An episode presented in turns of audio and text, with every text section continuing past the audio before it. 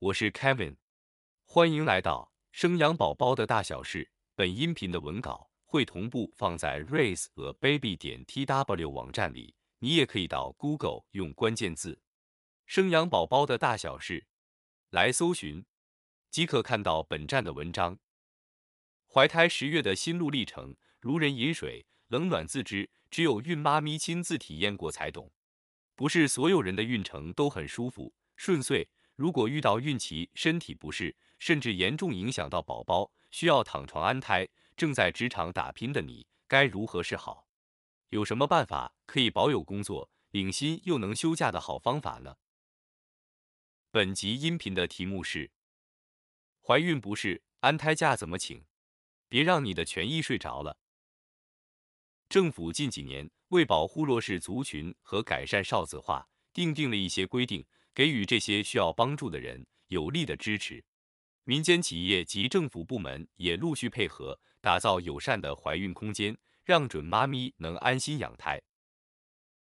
假设遇到没有遵循法律或是刁难孕妇的公司行号，也让孕妈你拥有知道的力量，以维护自身及宝宝的处境。因此，本集音频整理出以下六点内容，以协助守护你的权益。第一点。安胎假的法律来源。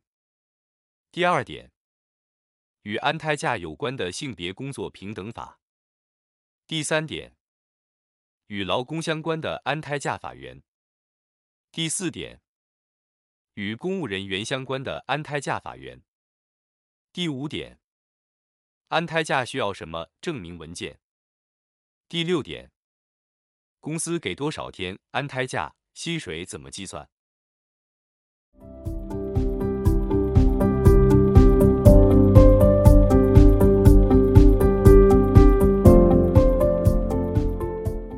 安胎假的法律来源。安胎假设立的初衷是希望孕妈咪们，如果在孕期中感到身体不适，或是需要安定胎儿，因此需要一段时间休息复原的话，经医师诊断，即可以用来安心养胎的一种假别。然而，安胎依据的法律来源有那些呢？虽然每条法律看似冗长又乏味，但是当在争取自己的权益的时候，非常需要这些法律们做你的坚强后盾。在这里，我们一并整理了不同法条来源，给你了解，扩充你的知识深度，让你有能力面对困境。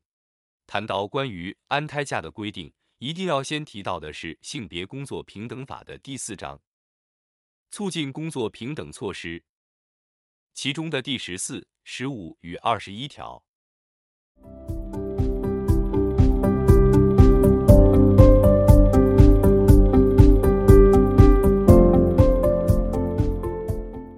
安胎假有关的性别工作平等法，适用全体工作者性别工作平等法第四章，促进工作平等措施。法条内容当中的。第十四条，女性受雇者因生理日致工作有困难者，每月得请生理假一日，全年请假日数未逾三日，不并入病假计算，其余日数并入病假计算。前项并入及不并入病假支生理假薪资减半发给。第十五条，受雇者经医师诊断需安胎休养者，其治疗、照护或休养期间之请假及薪资计算，依相关法令之规定。受雇者妊娠期间，雇主应给予产检假五日；受雇者与其配偶分娩时，雇主应给予陪产假五日。产检假及陪产假期间，薪资照给。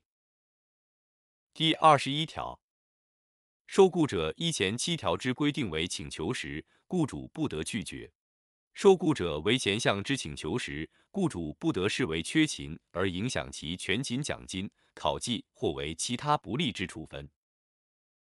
根据第二十一条，补充说明一下，文中提到的前七条之规定，是指性别工作平等法的。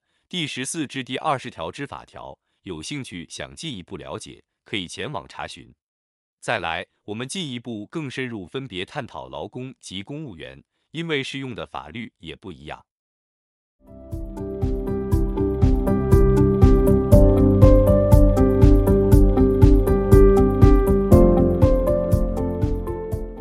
与劳工相关的安胎假法源。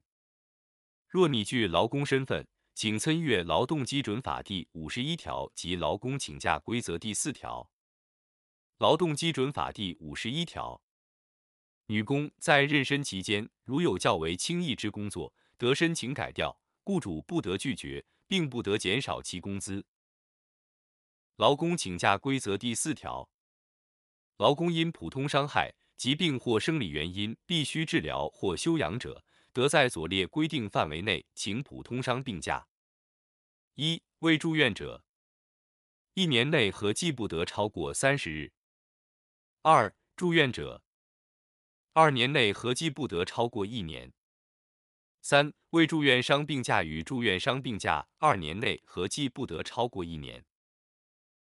经医师诊断罹患癌症含原位癌采门诊方式治疗或怀孕期间需安胎休养者。其治疗或休养期间，并入住院伤病假计算。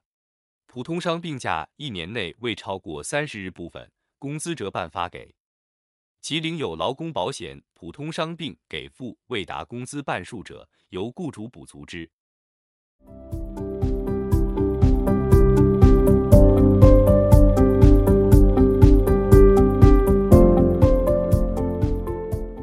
与公务人员相关的安胎假法源。倘若你是公务员或是老师，请参考《公务人员请假规则》第三至二条。第三条，公务人员之请假依下列规定：二、因疾病或安胎必须治疗或休养者，得请病假，每年准给二十八日；女性公务人员因生理日志工作有困难者，每月得请生理假一日，全年请假日数未逾三日，不并入病假计算。其余日数并入病假计算，其超过者以事假抵消。因重大伤并非短时间所能治愈，或因安胎确有需要请假休养者，予依规定和给之病假、事假及休假均请毕后，经机关长官核准，得延长之。其延长期间，自第一次请延长病假之首日起算，二年内合并计算不得超过一年。但销假上班一年以上者，其延长病假得重新起算。上述的法律条文都能保障不管是劳工或是公务员安心养胎假的依据。常听说法律只保护懂法律的人，所以我们也要了解跟自己权益相关的法律。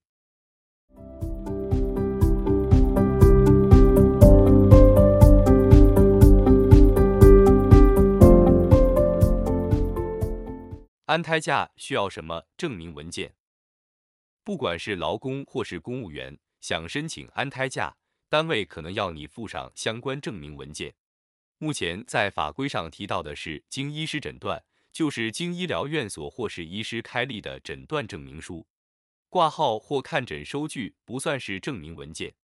像 Kevin 与 Dora 的友人在怀孕八个月，身体很不舒服，无法上班，去看医生。请医师开立诊断证明，内容是写建议休养，但并未写到天数。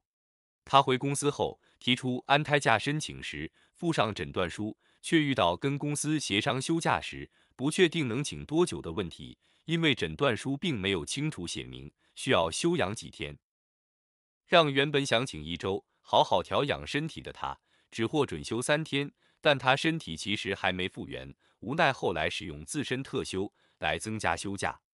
因此，在医师开立诊断证明时，孕妈咪记得跟你的医师讨论看看，按照你的身体需求，请他评估休养天数大概需要多长，能不能明确的在诊断证明内文里清楚写下休养几天或几周，让你在跟公司申请安胎假时有个凭据，才能让员工与公司双赢。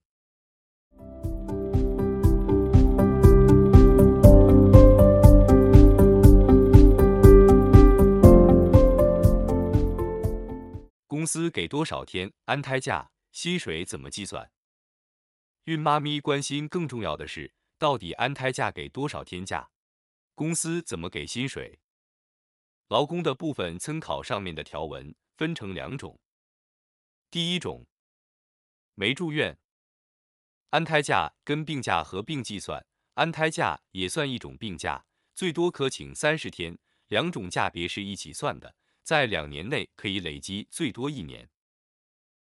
休假期间三十天内有半薪，这里的半薪是以工作日计算，例假日不算。相反的，超过三十天就不给薪水了。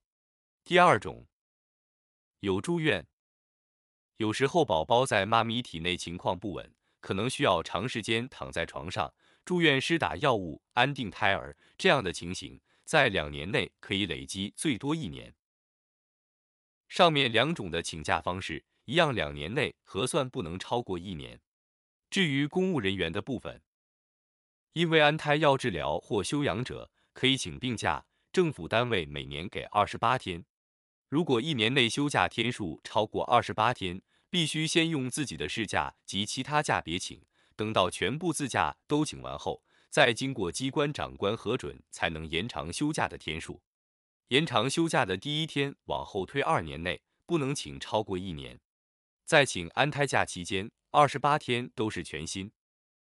值得再提醒大家的是，不管劳工或是公务员，安胎假不能扣全勤，考绩也要正常打，不能因为安胎了而去损害到员工绩效。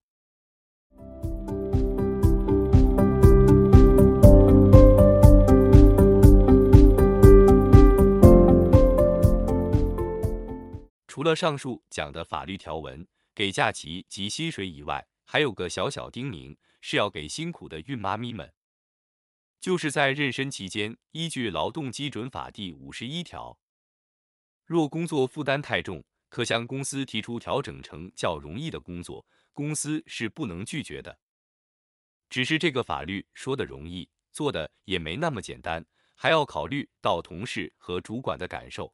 调整自身工作是不是影响其他人等等，希望给你一丝丝勇气，保护好宝宝和自己安全。